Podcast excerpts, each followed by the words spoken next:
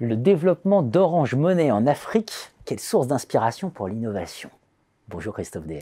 Bonjour Jean-Philippe Denis. Christophe Dehay, vous êtes chercheur en résidence à l'école de Paris du management, Mine Paris Tech. Et donc ça, c'est un compte rendu. Vous avez reçu Marc Renard, voilà, euh, qui était PDG d'Orange Digital Development, euh, pour évoquer justement ce développement d'Orange Monnaie en Afrique. Et il y a des leçons à tirer. Alors oui, pour moi, c'est une leçon euh, d'innovation totale. on va l'énumérer un petit peu.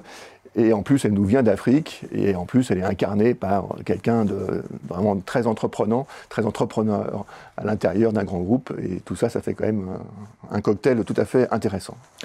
L'exemple d'Orange Monnaie, Orange Monnaie c'est quoi pour le rappeler? Euh, C'est avec un téléphone vraiment bas de gamme, hein, 2G, eh bien vous pouvez envoyer de l'argent à un autre téléphone euh, sous forme d'un SMS pour faire court. Euh, et la personne va pouvoir soit aller avec, avec son téléphone se faire euh, donner de l'argent à, un guichet de rue, euh, soit le conserver sur son téléphone comme une espèce de, coffre-fort.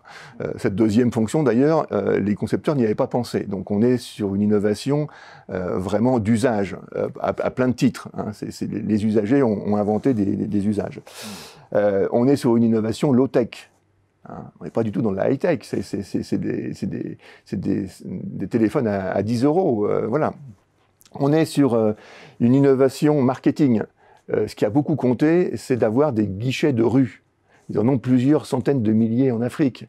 Hein. on met un parasol, quelqu'un qui, peut changer de l'argent euh, contre un code, etc. etc. Donc c'est vraiment incroyable. Cette capacité à, mettre, donc il a aussi payé ce développement de, ces guichets de rue qui dit guichet de rue dit qu'il y a en fait une disruption, alors qui n'est pas une disruption du métier d'opérateur télécom, qui est une disruption de la banque, de la banque en Afrique. En fait, la plupart des gens, ils ont juste besoin de pouvoir s'envoyer de l'argent, euh, et donc ça suffit. C'est une fonction vraiment minimaliste de la banque, mais pour ça, euh, il en faut partout, et donc la proximité de ces guichets de rue a été absolument clé. Et puis, c'est aussi une succession d'innovations. Euh, adjacentes, c'est-à-dire qu'à partir du moment où ils sont devenus aussi puissants, euh, Orange est en une vingtaine de pays en Afrique, dans ces 20 pays, ils sont toujours dans les cinq plus grosses entreprises, et généralement d'ailleurs la plus grosse.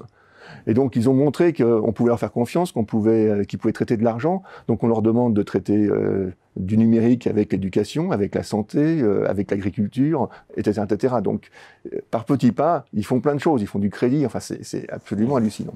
C'est une innovation qui est locale. Alors, est-ce que ça veut dire qu'elle est cachée?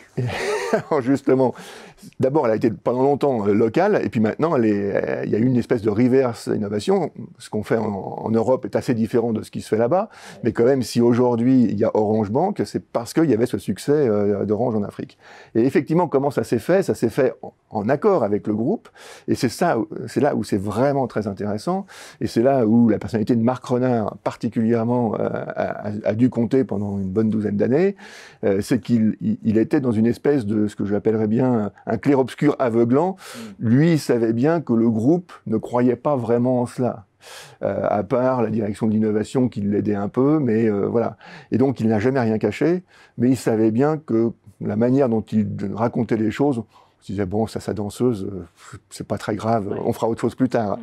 Et donc, il était dans une espèce de clandestinité, puisqu'il a fait des choses que le groupe ignorait, mais c'est pas parce qu'il cachait. Euh, en fait, euh, un jour, ils ont eu besoin de demander euh, tout simplement une, licence pour pouvoir faire du crédit.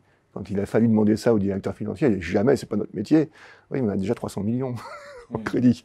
Donc voilà, et donc on est sur une innovation qui est en plus de tout le reste, une innovation que j'appellerais volontiers clandestine, parce qu'elle est un petit peu à la limite de, plein de choses, et, celui qui en est euh, non pas le papa, mais, mais, qui a été si important dans son développement, euh, a lui toujours su euh, un petit peu jouer dans cette espèce de, clair-obscur.